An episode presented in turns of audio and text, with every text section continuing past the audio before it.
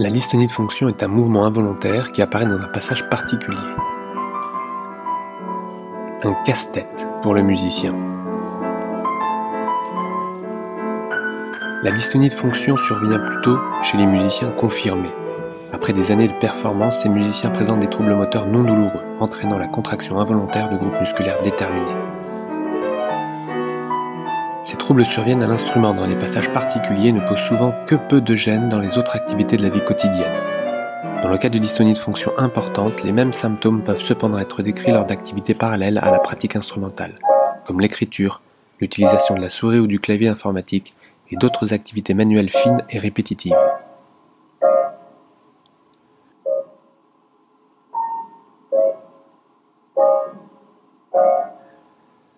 La dystonie de fonction est aujourd'hui mieux cernée tant au niveau des mains qu'au niveau de l'embouchure des instrumentistes avant.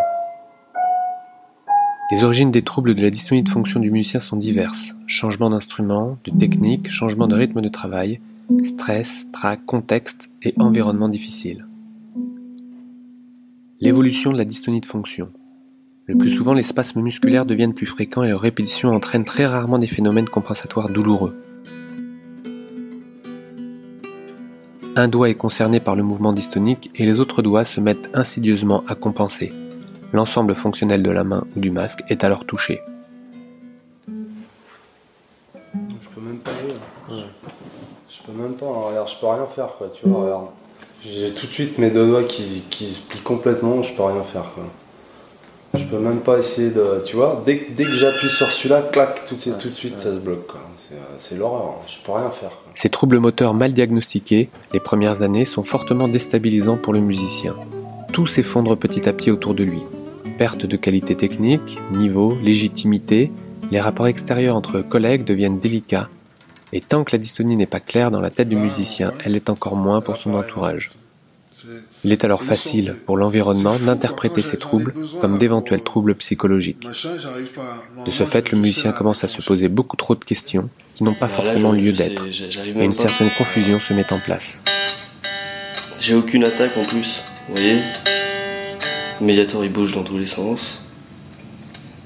J'ai du mal à viser.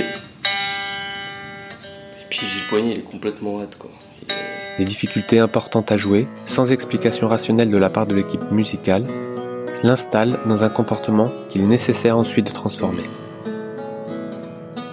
Le musicien est rassuré lorsqu'il entend de la part de l'équipe de soins un discours clair et précis. Dans le cas d'une dystonie de fonction, le musicien rencontre des difficultés importantes à jouer, sans aucune explication rationnelle ne puisse être formulée par l'équipe musicale et même encore trop souvent par l'équipe médicale. Le musicien cherche à contrer le geste nocif et à lutter contre sa dystonie, en force. Il entretient alors un mauvais schéma et accentue ainsi les symptômes de la dystonie qui s'installe. Si vous jouez directement un peu, avec la main gauche également Je vais jouer. Maintenant, je joue comme ça, carrément. D'accord. Il n'y a pas beaucoup d'intérêt de montrer ça. Comme ça, si je fais ça, euh, ben là, voilà, je suis. Mais là, je suis dans une tension. La dystonie de fonction n'est pas douloureuse. Ce trouble se traduit par un mouvement involontaire d'un ou plusieurs doigts lors d'un passage musical déterminé, mais en dehors du jeu musical, la main incriminée fonctionne habituellement normalement. Ce sont le plus fréquemment les doigts cubitaux qui sont les plus touchés.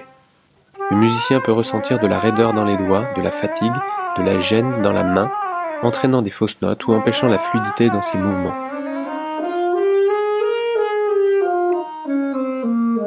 Au niveau de la main, la ceinture scapulaire est également une des clés fondamentales pour soutenir au mieux la main dans l'espace en évitant toute compensation.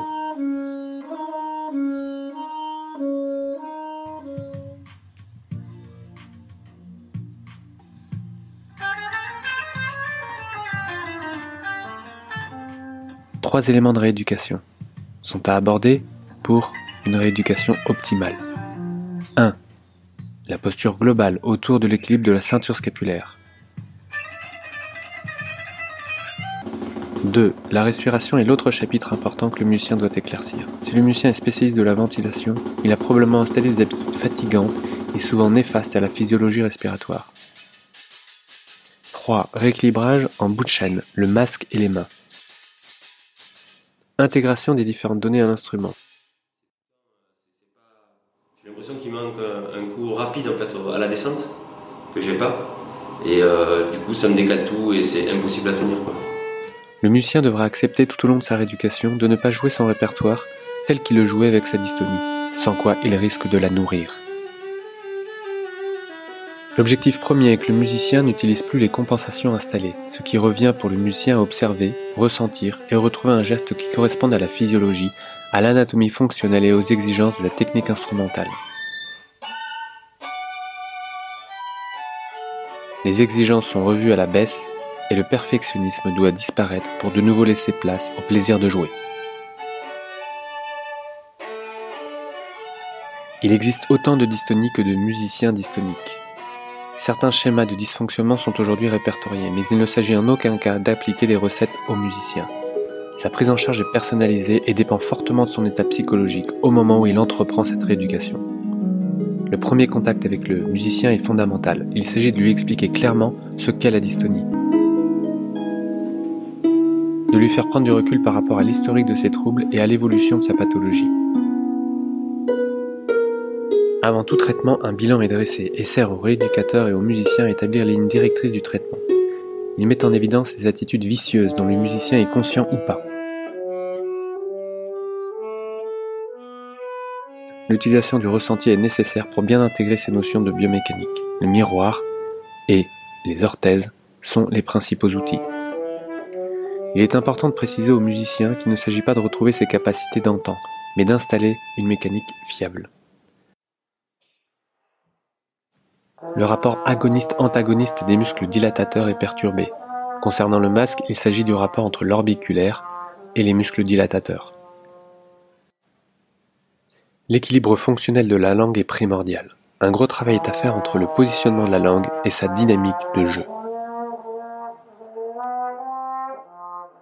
Le musicien doit réaliser au plus tôt que le traitement peut être long, son implication est primordiale et la prise de responsabilité fondamentale. Il est conseillé de mettre en place avec le musicien un programme progressif, rigoureux et attrayant. Lors des premières séances, le musicien doit repartir avec des données concrètes, des exercices avec l'instrument et sans l'instrument, ainsi que d'une orthèse de travail concernant la main. La dystonie de fonction difficile à décrire par les musiciens est indolore et autodestructrice. Souvent, le diagnostic est posé tardivement, imposant aux musiciens une remise en question psychologique lourde en plus de cette atteinte motrice. Bien que la cause neurobiologique exacte des dystonies de fonction n'ait pas toujours été élucidée, il semble que l'association d'une pratique instrumentale intense à des troubles sensiromoteurs, posturaux, comportementaux et parfois à une prédisposition génétique ou à des facteurs anatomiques défavorables puissent être à l'origine de cette affection singulière. L'objectif de la rééducation est que le musicien retrouve l'ensemble de ses possibilités techniques ainsi que sa sonorité. Il s'agit de reprogrammer un geste mécanique juste. La rééducation est délicate parce qu'elle est longue. Elle est complexe car complète. Elle demande au musicien une remise en question totale, aussi bien sur le plan physique que mental. La durée de la rééducation dépend fortement de la motivation du patient dans le temps. Les progrès sont exponentiels et en dents. En fin de rééducation, le musicien peut en retirer une expérience unique. Les musiciens nous reviennent de plus en plus en exprimant le sentiment d'avoir acquis une dimension nouvelle dans leur technique musicale grâce à l'apport de cette véritable éducation physique.